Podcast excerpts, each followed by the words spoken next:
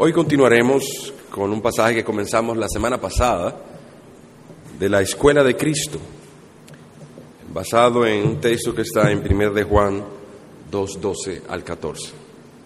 Pero vamos a leer desde el versículo 7,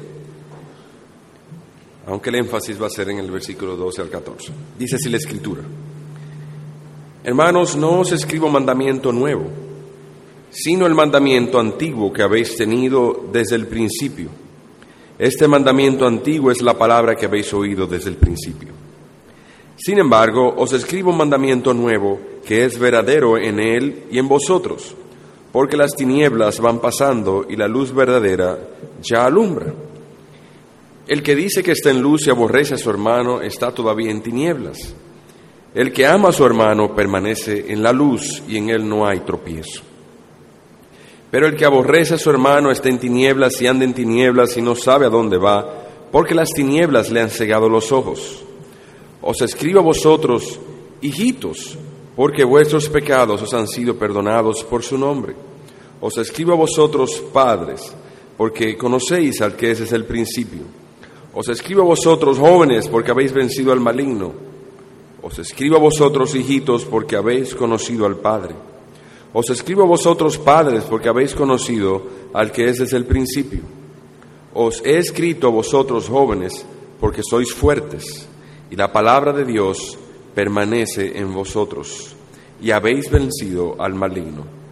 No améis al mundo ni las cosas que están en el mundo. Si alguno ama al mundo, el amor del Padre no está en él, porque todo lo que hay en el mundo, los deseos de la carne, los deseos de los ojos y la vanagloria de la vida no proviene del Padre, sino del mundo. Y el mundo pasa y sus deseos, pero el que hace la voluntad de Dios permanece para siempre. La vez pasada comenzamos a ver que el, el apóstol Juan nos está dando diversos grados en la escuela de Cristo. Tenemos aquí niñitos, jóvenes y adultos distintos grados en la escuela de Cristo y distintas estaturas en el crecimiento. No todos vamos a la misma velocidad, ni todos tenemos el mismo grado de fe. Unos son más, otros son menos. Unos caen y se levantan rápido, otros lo hacen lentamente.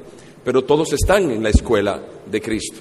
Y así, a pesar de que eso no es limitativo, en el término de que lo que se le dice a los hijos o no se le dice a los padres, a todos se les dice lo mismo.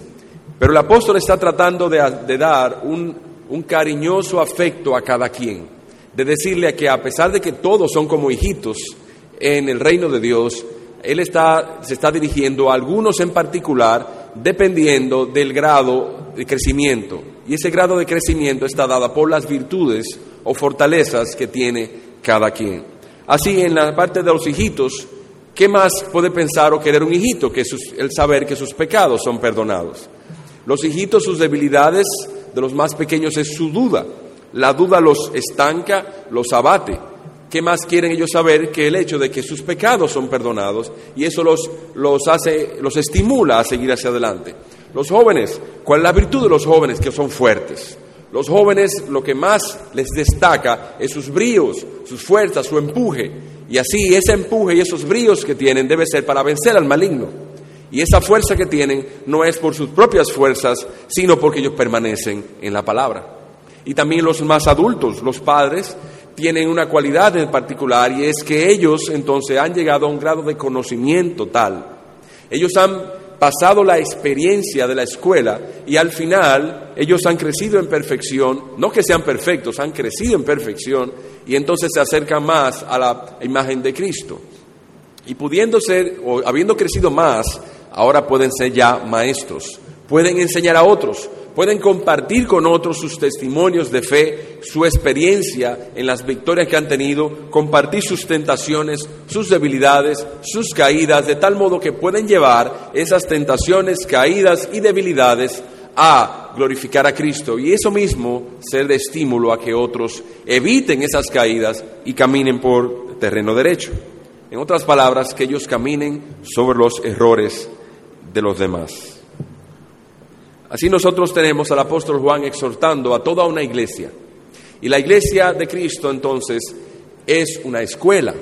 Algunos son hijitos, otros son jóvenes, otros son padres o adultos. Y en esta parte, habiendo visto la primera parte la semana pasada, de los hijitos, de qué se entienden por ellos, son los menos eh, crecidos, son recién convertidos en, el, en la iglesia, son los más débiles, pero una cosa es necesaria para ellos saber que sus pecados son perdonados. Vimos qué implica eso, de qué son ellos perdonados, qué ellos deben conocer o esforzarse en conocer a fondo.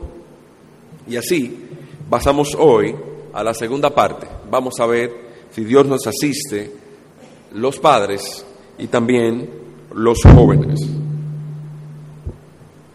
Dice el texto, me dirijo a vosotros, hijitos, porque vuestros pecados han sido perdonados por su nombre. Os escribo a vosotros, padres, porque conocéis al que es desde el principio. ¿A qué se refiere el término padres? Son aquellos que han alcanzado mayor estatura y conocimiento del Señor Jesús y de la voluntad de Dios y el Padre. Y vemos, y es muy claro en el texto, que aún aquellos que han alcanzado cierta estatura, conocimiento, experiencia, destreza, habilidad en el camino de la fe, necesitan instrucción, necesitan exhortación. Miren cómo lo dice el, apóstol. Os escribo a vosotros, padres, a, los, a ese grupo en particular, todos son hijitos, todos delante de Dios somos pequeñitos, creciendo, combatiendo contra el maligno. Pero en particular, dentro de ese grupo, hay un grupo que es más destacado por su experiencia y conocimiento que los demás, los padres. ¿Y qué se destaca en ellos? Se destaca que han conocido al que es desde el principio. Pero todos necesitamos exhortación, consejos e instrucción. También entonces los discípulos más adelantados o más viejos en la fe necesitan aún ir a la escuela de Cristo con la Biblia debajo del brazo, necesitan ir a la escuela de Cristo teniendo la misma escuela que es la iglesia de Cristo, necesitan seguir asistiendo, tener el mismo maestro que es el Espíritu Santo, necesitan seguir siendo instruidos en el mismo conocimiento que es el conocimiento de Jesucristo. ¿Qué caracteriza a estos viejos discípulos en la fe? Según podemos ver, lo primero que podemos, o que se destaca en, como característica en aquellos que han crecido es esto, su conocimiento y experiencia. Habéis conocido al que es desde el principio. Ellos conocen al Señor desde el principio, dice ahí mismo en 1 de Juan 1.1 lo que era desde el principio, lo que hemos oído, lo que hemos visto con nuestros ojos, lo que hemos contemplado y palparon nuestras manos tocante al verbo de vida. Entonces, ¿qué es lo que ellos conocen o a quién ellos conocen que es desde el principio? El Señor Jesucristo. Es el verbo de vida. Cristo es el alfa y la omega, principio y fin de, todas, de todo conocimiento. Y los viejos discípulos lo saben. Los bebés o niñitos en Cristo saben 20 cosas. Los jóvenes en Cristo saben 10 cosas. Pero los adultos o los padres saben una cosa. ¿Qué es lo que ellos necesitan saber? O después de mucha experiencia, de mucho andar en el cristianismo, ¿qué es lo que ellos más necesitan saber? ¿O qué es lo que realmente necesitan conocer? Una sola cosa. Al que es desde el principio. No necesitamos saber más nada. Al principio de la fe nosotros nos estimulamos con tantas doctrinas interesantes, tanto en la, tanta profundidad en la fe. No sabemos, todos nos entusiasma. Estamos eh, fervorosos y deseosos de saber muchas cosas. Y así sabemos, conocemos sobre la fe, queremos conocer sobre los ángeles, queremos conocer sobre la vida venidera, queremos conocer sobre la, el Génesis, queremos conocer sobre tantas cosas. Y así los jóvenes quieren conocer sobre cómo vencer al maligno, cómo conocer más de Satanás, cómo vencer sus artimañas. Pero a medida que uno va creciendo, el cristiano va desarrollando su fe, esto es lo que necesitamos conocer al que es desde el principio. Necesitamos abundar más en Él. Si quieren, por favor, busquemos este texto. Juan 17, 3. Juan 17.3. Dice Juan 17.3, y esta es la vida eterna, que te conozcan a ti, al único Dios verdadero, y a Jesucristo, a quien has enviado. En, este, en el conocimiento de Dios se resume todo lo que nosotros necesitamos saber. La palabra conocer, digo yo, en el idioma español, pienso que tiene un problema, un defecto, porque es muy general.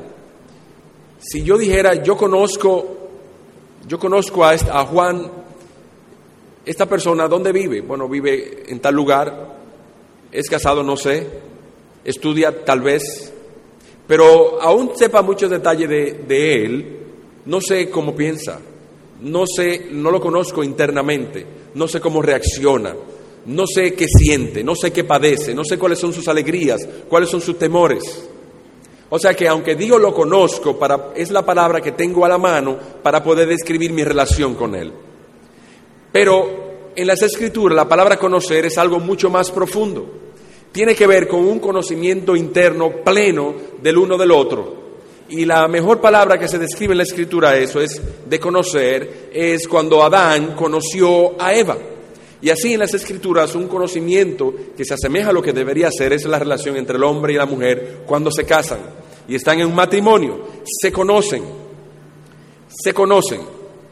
¿Tú conoces a tu esposa? Sí, yo sé de qué padece, yo sé qué piensa, yo sé cuando me mira, no haga eso, yo sé cuando yo la veo, ella dice, no, no invente. Y así cada, cada quien nosotros nos comunicamos con la vista, sé qué hacer, qué no hacer para llevarme mejor con ella. Ese conocimiento es el que más se asemeja al que conocimiento que las escrituras nos dice acerca de Dios. Dice, y esta es la vida eterna, que te conozcan a ti, al único Dios verdadero, y a Jesucristo a quien has enviado. Y uno pudiese pensar, ¿y cómo yo puedo conocer a Dios? ¿Cómo yo puedo conocer, de la manera en que yo conozco a mi esposa, a mi esposo o a mi hijo, cómo yo puedo conocer a Dios? Mira ahí mismo en el capítulo 1, versículo 18. Juan 1.18. Dice, a Dios nadie le vio jamás, el unigénito Hijo que está en el seno del Padre, Él le ha dado a conocer. Oh, entonces, cuando yo para conocer a Dios, Dios, la forma de ser conocido es a través de su Hijo Jesucristo. Así que cada vez que yo conozco más de los atributos de Dios, a medida que yo crezco en conocer más la bondad de Cristo, su intercesión, su persona, yo conozco más a Dios. Porque es a través de Cristo que Dios se ha dado a conocer. Y la vida eterna es a través de ese que es el Hijo, el unigénito. Así que al conocer, ¿qué, ¿cómo yo puedo entrar en una conexión íntima con Dios? Conociendo a Cristo. ¿Qué yo debo conocer de Cristo? Que Él es bueno, que Él es misericordioso y que Él es salvador. Dice esto de Cristo cuando iban a nacer. Llamará su nombre Jesús porque Él salvará a su pueblo de sus pecados. Así que Cristo es puesto por Dios para, que, para que todo aquel que quiera salvarse sea salvado, para que sea manifestada y revelada el carácter de Dios en Cristo, que Dios es un Dios bueno, que Dios, Cristo, que Dios quiere salvar a todo ser humano en Él. Y a medida que los padres, la persona crece en el conocimiento de eso, es más perfecto porque se asemeja más a su imagen. La imagen de Cristo en una persona es impregnada más en esa persona a medida que esa persona lo conoce más. O sea, nosotros, según dice la Escritura, si quieren vamos allá, Efesios 4:13. Efesios 4:13. Dice el versículo 12, a fin de perfeccionar a los santos para la obra del ministerio, para la edificación del cuerpo de Cristo, hasta que todos lleguemos a la unidad de la fe y del conocimiento del Hijo de Dios, a un varón perfecto, a la medida de la estatura de la plenitud de Cristo. Versículo 14, para que no seamos ya niños fluctuantes.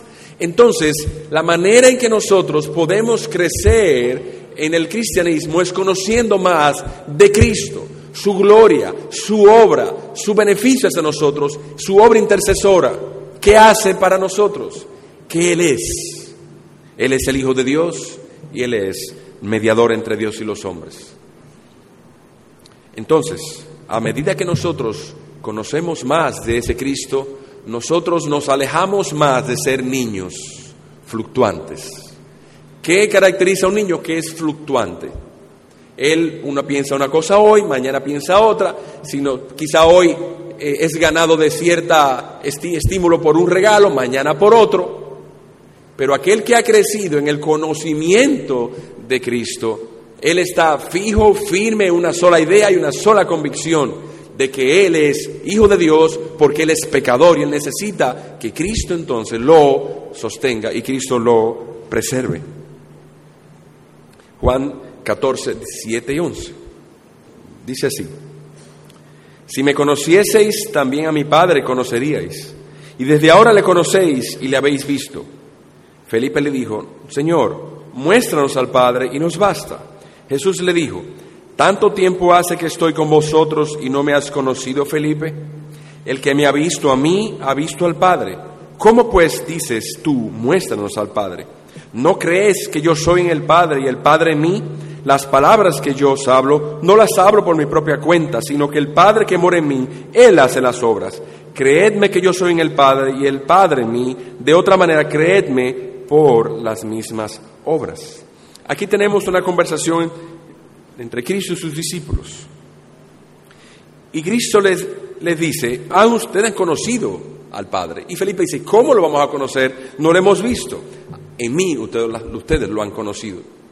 Pero él tiene un problema en su mente y es que él está viendo un carpintero, un hombre de, de, carne y hueso que le está hablando, él no está viendo un espíritu, él está viendo en su mente un hombre.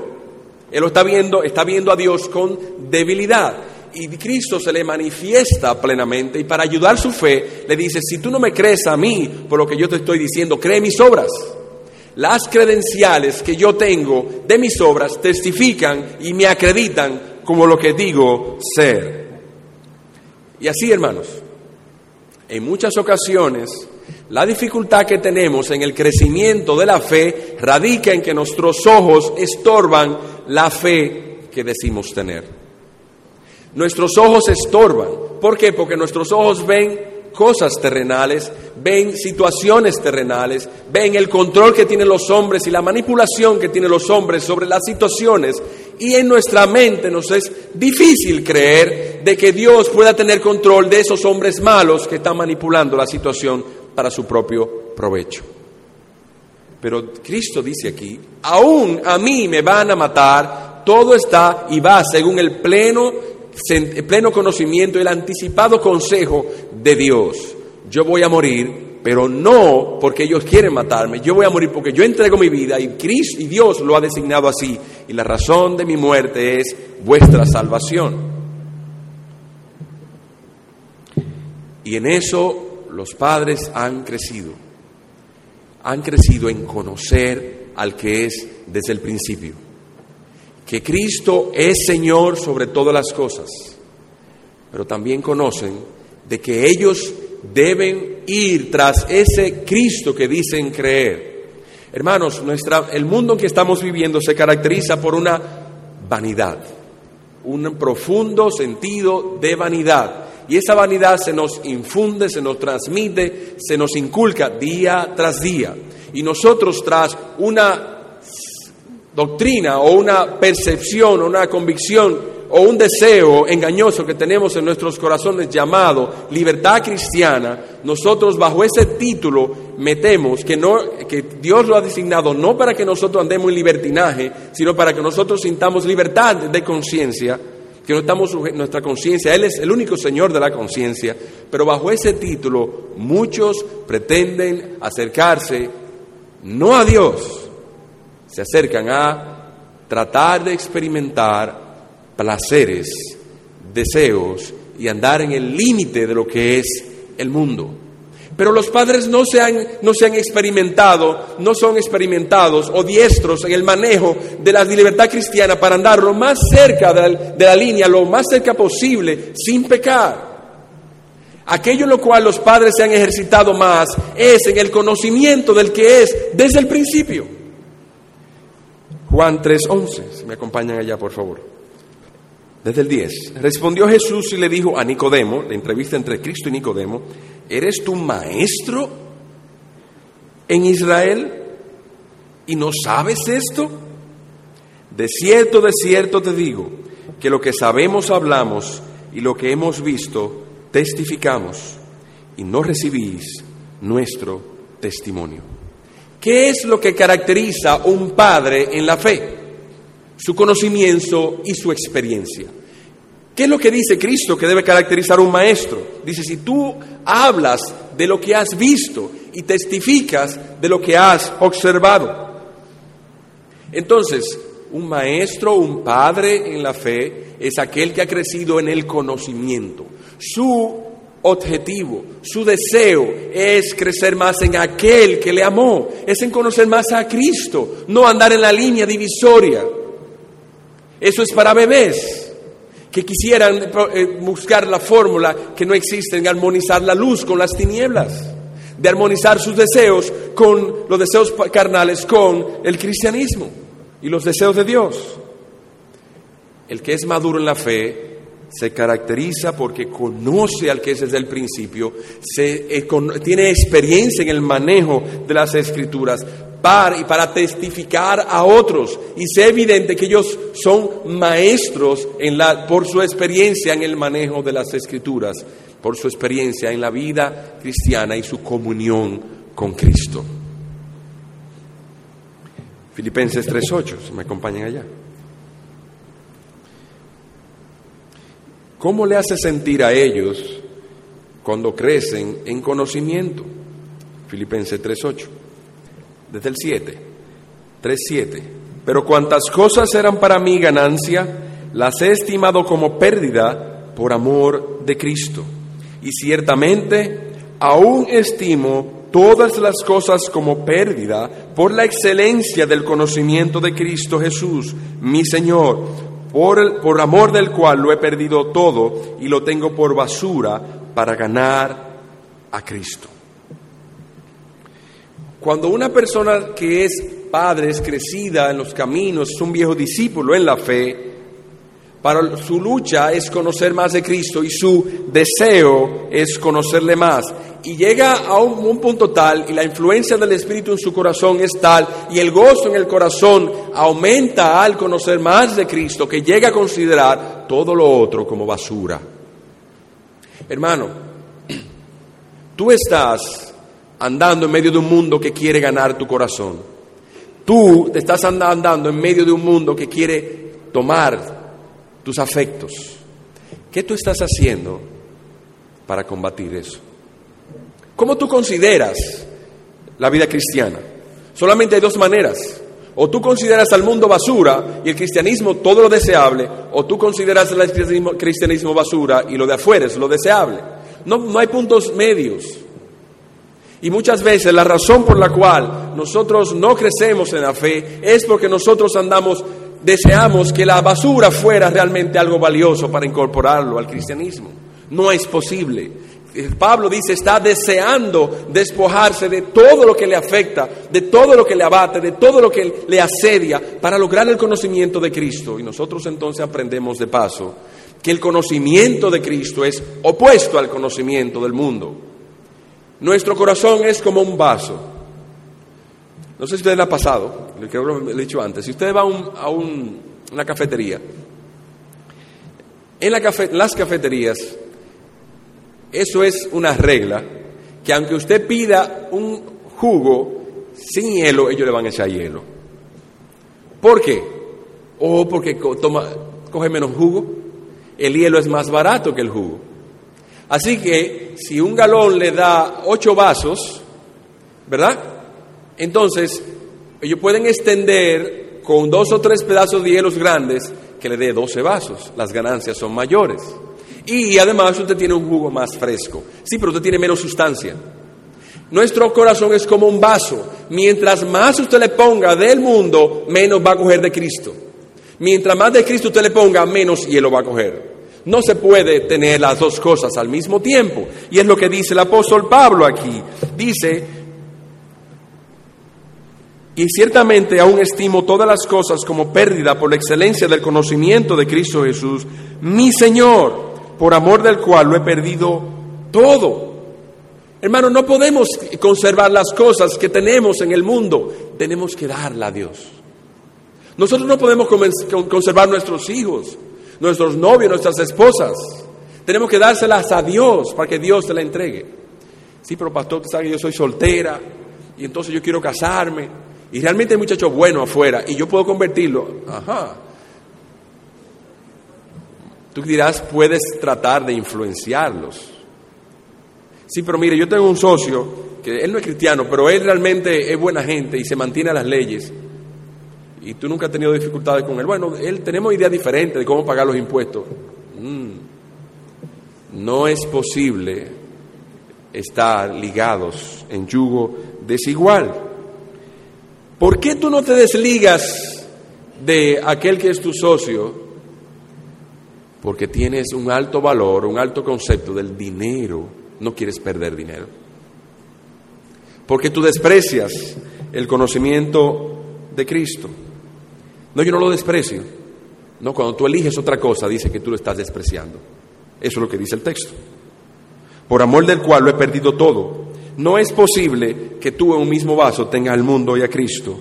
El conocimiento de Cristo es exclusivo y nosotros vamos a perder todo lo que es este mundo si cogemos a Cristo. Es un costo que hay que pagar para crecer en la escuela del Señor. Entonces, ¿qué caracteriza a los viejos en la fe? Conocimiento y experiencia. Pero ¿qué otra cosa caracteriza a un maestro, a un crecido en la fe? Su discernimiento en el uso de la palabra. Hebreos 5, 11 al 14. Dice, acerca de esto tenemos mucho que decir y difícil de explicar, por cuanto os habéis hecho tardos para oír, porque debiendo ser ya maestros después de tanto tiempo, tenéis necesidad de que se os vuelva a enseñar cuáles son los primeros rudimentos de las palabras de Dios y habéis llegado a ser tales que tenéis necesidad de leche y no de alimento sólido. Y todo aquel que participa de la leche es inexperto en la palabra de justicia, porque es niño. Pero el alimento sólido es para los que han alcanzado madurez, para los que por el uso tienen los sentidos ejercitados en el discernimiento del bien y del mal. Entonces, es claro en el texto que los maestros, dice, tienen una cualidad, discernimiento. ¿Y por qué viene el discernimiento o cómo se ejercita el discernimiento? Por el uso. Oh, entonces una persona que, que, quieras crecer en la fe, que quiera ser maestro, que quiera conocer más de Cristo, debe ejercitarse en el uso de la palabra. Y la palabra constantemente en nosotros está juzgando situaciones, está haciéndonos tomar decisiones. Y cuando nosotros tenemos y nos enfrentamos a una situación y a una decisión, nosotros tenemos la palabra que aplica en ese caso. Y si nosotros decimos, esto es lo que voy a hacer, voy a escoger a Cristo y voy a tener lo otro por basura, entonces el uso que tú les das a eso vas a fortalecer tu hombre interior, vas a hacer, la próxima vez vas a tener, a tener más discernimiento, pero si por el contrario tú eliges obedecer o seguir tus deseos carnales, entonces tu discernimiento se irá disminuyendo. Y el discernimiento es esencial para el crecimiento. Porque fíjense como dice el versículo 2, y habéis llegado a ser tales que tenéis necesidad de leche y no de alimento sólido. Entonces, una persona que tenga mucho tiempo en el cristianismo quizás no sea un padre, no, quizás no sea un maestro, como dice ahí, simplemente porque es una persona que atiende demasiado a complacer sus deseos, no tanto la voluntad de Dios. Y como no tiene como no atiende la voluntad de Dios, cuando Dios se la revela, Dios entonces no le da mayor discernimiento, porque no puede manejar aún lo que tiene. tiene que darle leche. Tiene que manejarlo con fórmulas elementales para poder para que se pueda crecer poco a poco. Y esa persona entonces, al no tener, no poder participar de alimento sólido, no va a crecer. Es una persona que a pesar de que es una persona que parece de 40 años, realmente tiene tres en su mente. ¿Ha visto usted una persona así en la iglesia? El maestro es aquel que ha crecido en discernimiento del uso de la palabra por la obediencia continua a los chequeos de la conciencia que le da a través de la palabra de Dios. La palabra de Dios constantemente nos está hablando. La palabra de Dios constantemente está diciendo nuestro corazón qué hacer, qué no hacer, qué rechazar, qué escoger, qué amar, qué aborrecer. Pero nuestro corazón constantemente nos empuja a, amar lo que debemos aborrecer y constantemente nos empuja a, escoger lo que debemos rechazar. Y entonces nuestra vista se hace corta. Nuestra, se hace vista nuestra muy corta de espacio y de alcance. Y no vemos mucho. No vemos mucho de las implicaciones que tiene en el futuro. Nosotros escogemos que nuestro hijo quizás vaya a un colegio, no vemos las implicaciones que tiene a largo plazo que esté en ese colegio, y entonces cuando llega el joven crece y se hace maduro, vemos los efectos que tiene el haber estado en ese colegio.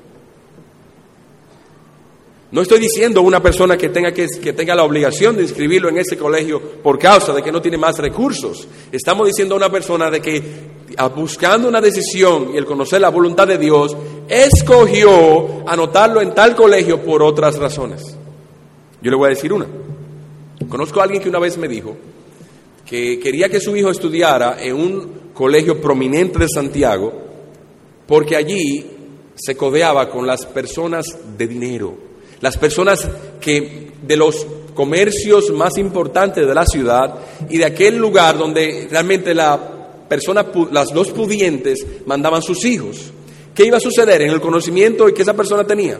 O que esa persona, cuando su hijo creciera, amigo de esas personas, él iba a tener las mejores relaciones que pudiesen tener en la ciudad. Porque sus compañeros de clase eran los ricos a la verdad que fue sagaz en su manera de pensar, como incrédulo, pero para un creyente. Da pena que un creyente no tenga la sagacidad que tiene él para el bien y para las cosas que perduran. Oh hermanos, nosotros no podemos tomar decisiones, no podemos tomar, no podemos evaluar las cosas y dejar las cosas como si fueran neutras. Todo tiene una implicación en esta vida. Y esa implicación espiritual Dios se la revela a aquellos que por el uso tienen sus sentidos ejercitados en el bien y el mal. Si cada vez que nosotros encontramos la oportunidad de hacer el bien y Dios nos revela que hacer bien, hagámoslo y nuestro discernimiento aumentará. Si no, disminuirá y no tendrá, y Dios nos mantendrá de lo necesario. ¿Cuál es la implicación de eso? el gozo. No habrá gozo en el corazón. Siempre estaremos, ¿cuál es la característica de los niños? Según Juan, hijitos, vuestros pecados han sido perdonados. ¿Por qué Juan tiene que decirle eso a los hijitos, a los más pequeños en la iglesia?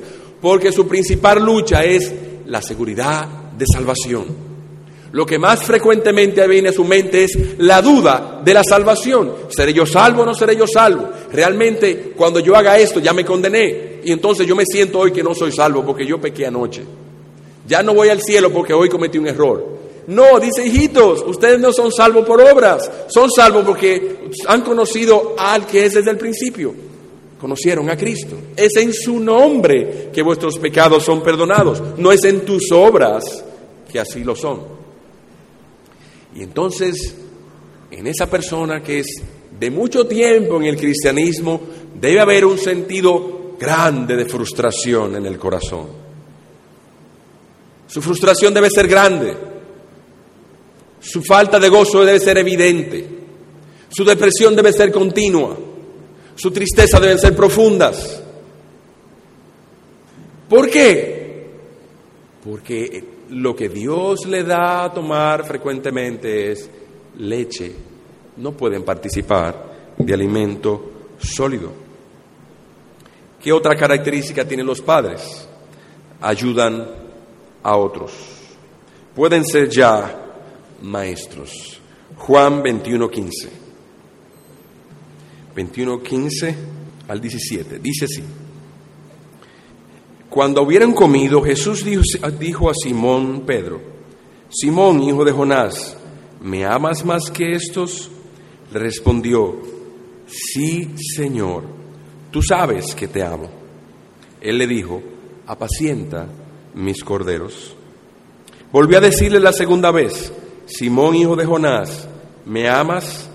Pedro le respondió, sí, Señor, tú sabes que te amo. Le dijo, pastorea mis ovejas. Le dijo la tercera vez, Simón, hijo de Jonás, ¿me amas? Pedro se entristeció de que le dijese la tercera vez, ¿me amas? Y le respondió, Señor, tú lo sabes todo, tú sabes que te amo. Jesús le dijo, apacienta mis ovejas. ¿Cuál es el mandato de Cristo a aquel que ha pasado a través de los conflictos como era Pedro?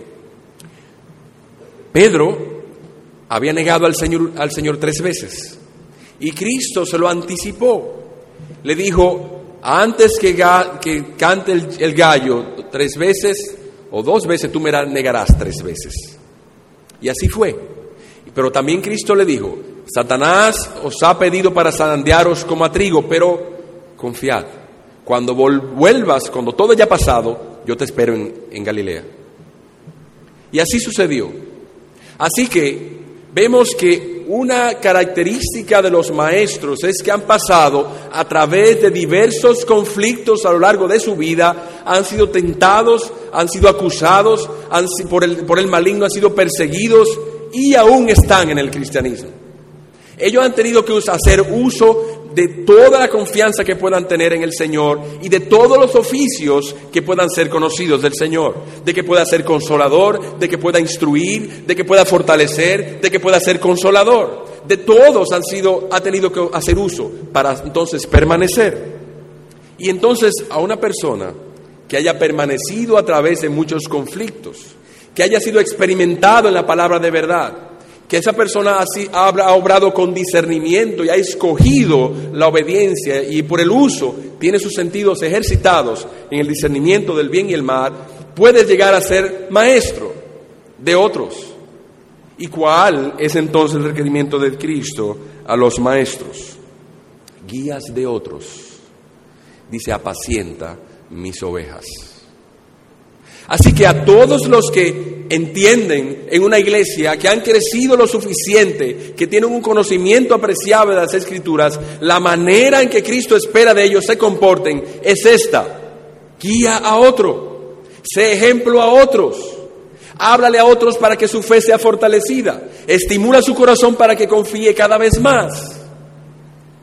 ¿Y cómo se manifiesta esto en un maestro? Vamos a Gálatas 6.1, por favor. Vamos a ver un ejemplo práctico de eso en un maestro.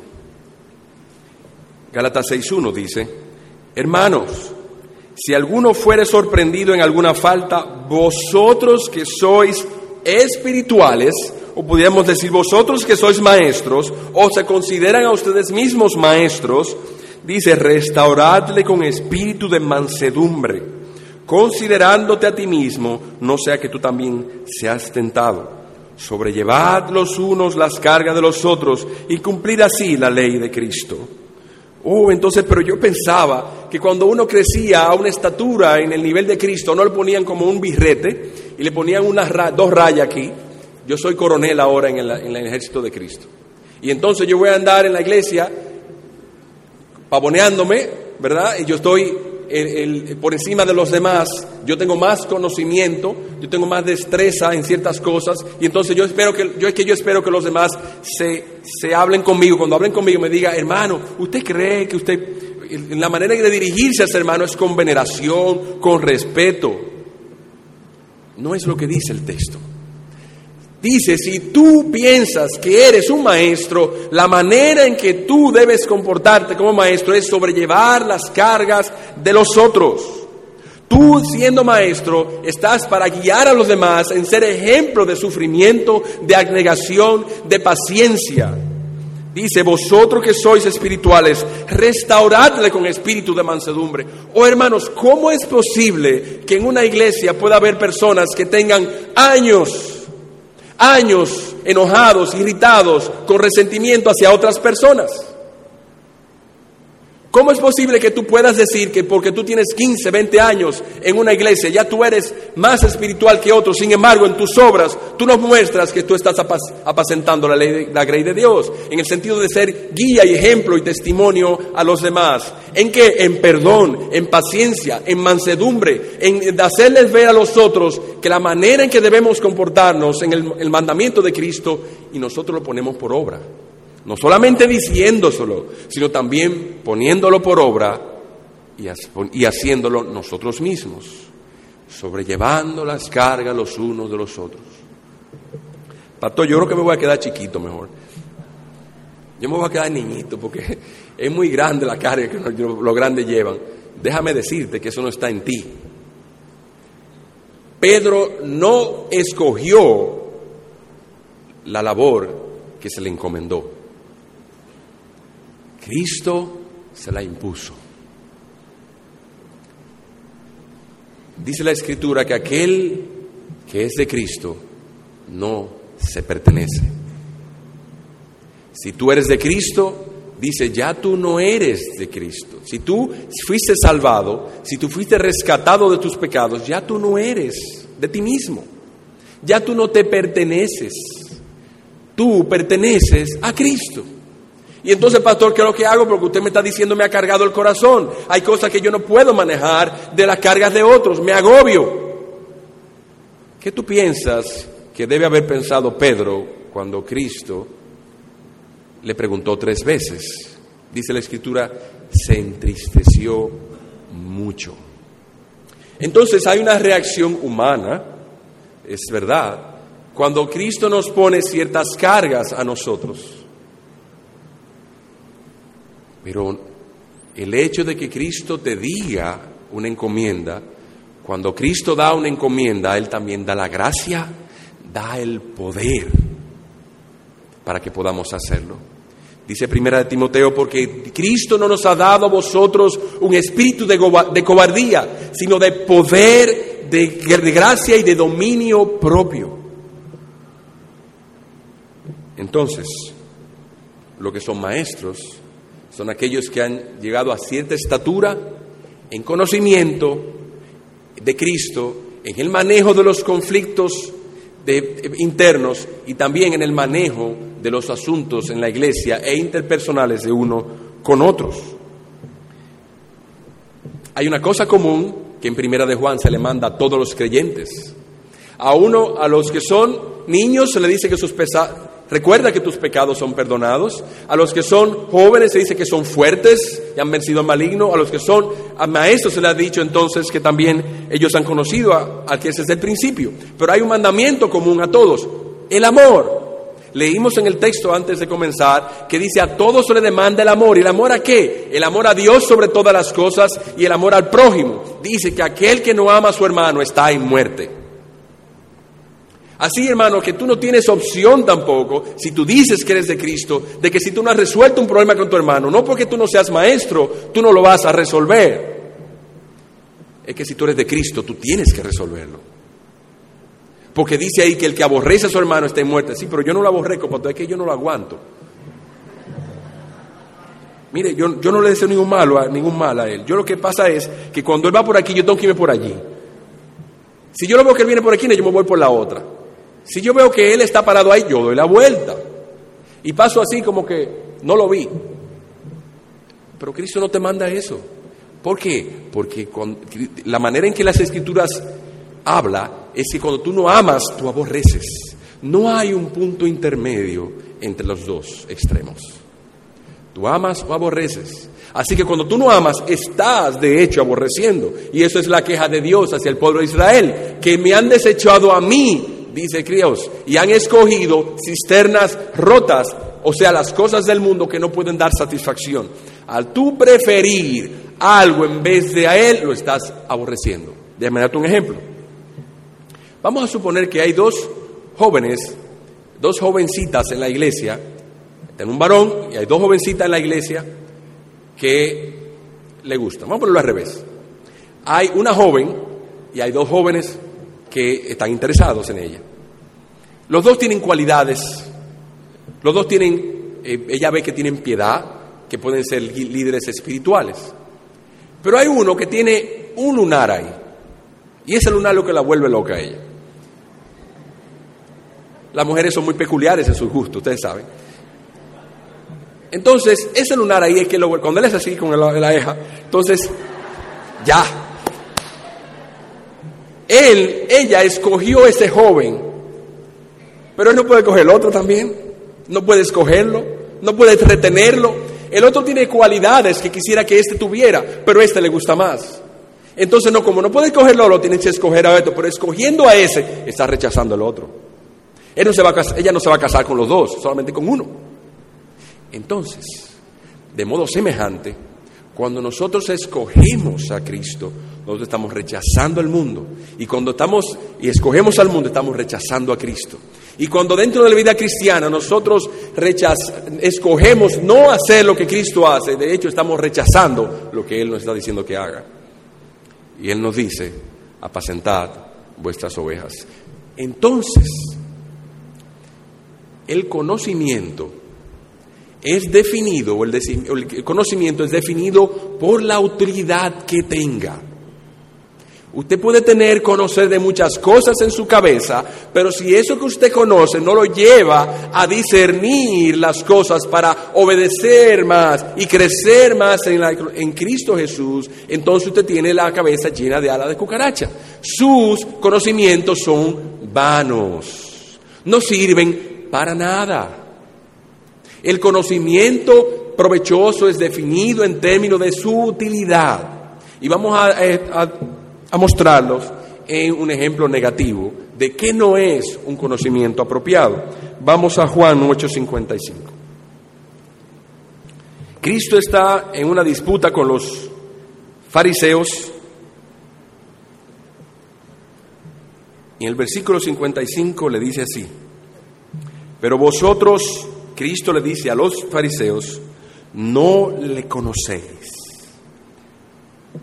Pero es algo curioso o notable que Cristo diga algo siendo los fariseos y los escribas quienes interpretaban la ley de Moisés al pueblo, quienes estaban supuestos a ser los maestros del pueblo.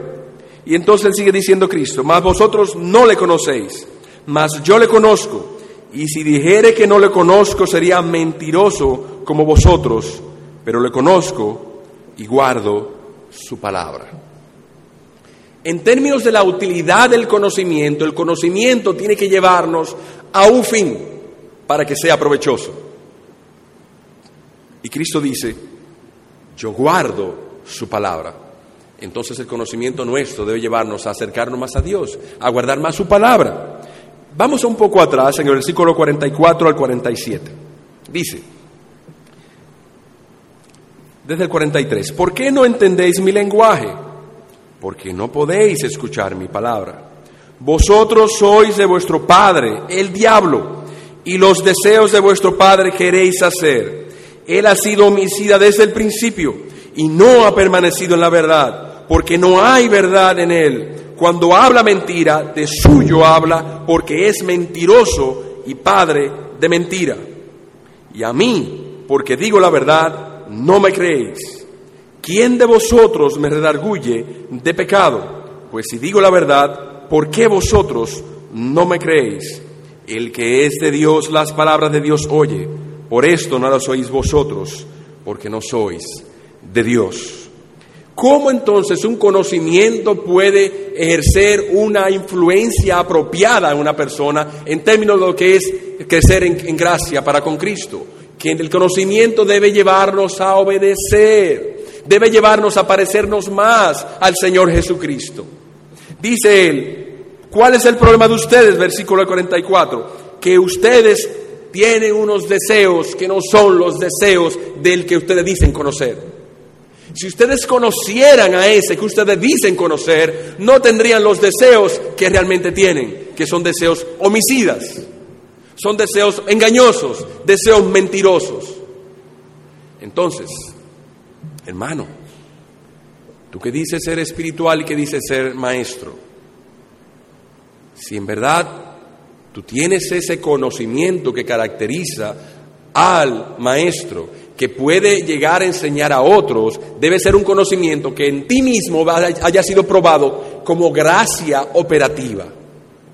O sea, que si Dios Cristo te dice a ti y tú recibes el conocimiento de perdonar a tu hermano, de amar a tu hermano, a pesar de las dificultades, de amar a aquel que te aborrece y bendecir a aquel que te ultraje y orar por el que te maldice, eso debe, antes de tú enseñarlo a otros, debe probarse como gracia efectiva en ti primero.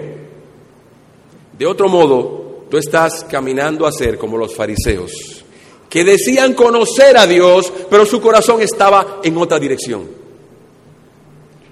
Pero aquel que ha alcanzado gracia suficiente delante de Dios y misericordia delante de Él, lo que Él conoce, lo poco que conoce, lo aplica bien. ¿Qué es lo poco que un, que un niñito debe conocer? Es, no debe conocer más que esto, y es suficiente para él, que tus pecados han sido perdonados en su nombre. Eso es suficiente. el cristianismo es muy simple. Es sumamente simple, pero es una batalla constante en el corazón. Pastor, usted me ha cargado. Ajá, ¿por qué? Porque realmente yo, yo conozco mucho, yo conozco de muchísima doctrina, yo he leído de muchísimas cosas, discuto, con todos los pentecostales, discuto con todos los adventistas, discuto con, todo, con muchísima gente, discuto. Pero cuando viene a aplicar eso a tu corazón para resistir al maligno y para crucificar tu carne con tus pasiones y deseos, tiene poca efectividad. ¿Qué hago? Ora al Señor que ese conocimiento sea usado por su gracia para aplastar esa oscuridad en ti y que tú comiences entonces a andar en luz. Comienza a andar a la luz del conocimiento que tú tienes. Y ora al Señor que te dé su gracia para que puedas caminar entonces. Y a medida que camines en luz, nuevas luces van a ser agregadas a tu camino para que tu camino sea pleno, lleno de gozo, derecho, no solamente por el cual tú vas a andar como a tientas, que no puedes andar con, puedes andar con dificultad, sino que andes corriendo por la voluntad de Dios que sea tu vida en Cristo plena. Esa es la vida de un maestro, de uno que tiene tiempo en Cristo, de uno que tiene muchos años en la iglesia, que su vida debe ser ejemplo de plenitud, ejemplo de gozo, ejemplo de, de satisfacción y de querer vivir cada vez más para Cristo y dejar cada vez más las cosas del mundo afuera. ¿O qué tú piensas que van a hacer los niñitos cuando vean al maestro realmente con una cara triste, una cara congojada y una, actitud todo el tiempo como apesadumbrada? El cristianismo no es eso. El cristianismo es vida y paz y gozo en el espíritu. Eso debe mostrarse en tu corazón, debe mostrarse en tu vida. Que cuando tú vayas a obedecer, tengo que pagar los impuestos, tú lo pidas al Señor, Señor, no es que vamos a estar riéndonos siempre, porque eso no da risa, sino que nosotros digamos, Señor, a ti sacrifico mi deseo y lo pago con gozo. Y cuando tengo que negarme a una novia o novio que realmente no es creyente, aunque sea buen mozo, Señor, mira, te entrego eso a ti, yo te vuelvo a obedecer a ti, busco primeramente el reino de Dios y su justicia y todas las demás cosas, tú las añadir. Ese es el gozo que Dios quiere ver, no que mira, ¿cómo tú estás? Bueno, mira, yo tengo una cosa, una decisión tan triste. Yo tenía que tomar una decisión, pero entonces, mira, eh, eh, es duro la vida cristiana, es duro. No, no, no. Ese no es el cristianismo que Dios quiere mostrar en Cristo. Vamos a las aplicaciones. Primero, esta es la escuela de Cristo. La escuela de Cristo es la escuela de la familia de Dios. Así que Dios cuando adopta a uno de los suyos y lo hace miembro de su familia, los pone en la escuela de Cristo. Entonces, hermano, busca de Dios que te haga crecer en la gracia y el conocimiento de Dios, para que tu vida sea más plena, más gozosa cada vez. Y amigo que estás aquí, hemos hablado de conocimiento. ¿Tú conoces a Dios? Conocer a Dios entonces por lo que hemos hablado no significa que tú sabes cómo se llama y dónde vive. Conocer a Dios es conocer a Jesucristo. Conocer que tú eres pecador. Conocer que tú necesitas un Salvador. Saber que tu problema es el pecado, no la deuda, no, el dólar, no el problema del, del, gobierno, no los impuestos, no ese es todo tu problema. Tu problema es el pecado. Y la única manera de ser salvos es a través de ese Jesucristo. Cuando Cristo salva y tú conoces a ese Salvador, tú serás verdaderamente libres. Ahora estás lleno de temores, lleno de tristeza, llena de incertidumbre, porque no tienes Dios ni esperanza en este mundo. Pero aquí Dios en esta mañana te ofrece la inscripción de la escuela de Cristo. Y déjame decirte que la buena noticia es que esta mañana están dando beca para allá. No hay que, no hay que dar nada. Es carísima la entrada, pero hoy la dan gratis y mañana también a todo aquel que venga a Él y le diga, Señor, perdona mis pecados. He aquí, dice, hijitos, sabe esto, que tus pecados son perdonados en su nombre. No por algo que hay en ti, no por algo que tú puedas hacer o algo que has dejado de hacer. La razón por la cual tú vas a entrar a la escuela de Cristo es porque ya Cristo pagó tu entrada. Ya su sangre fue vertida en favor de aquellos que creen en Él. Confiesa pues tus pecados. Dile a Dios que perdone tus iniquidades, que tú quieres tener entrar a esa escuela, que tú quieres tu vida plena, que tú estás cansado, hastiado de vivir una vida sin sabor, de vivir una vida sin satisfacción, una vida vacía, de levantarte temprano y de acostarte tarde, trabajar muchísimo. ¿Para qué? Pero en Cristo hay plenitud de gozo, delicias a su diestra para siempre. Amén.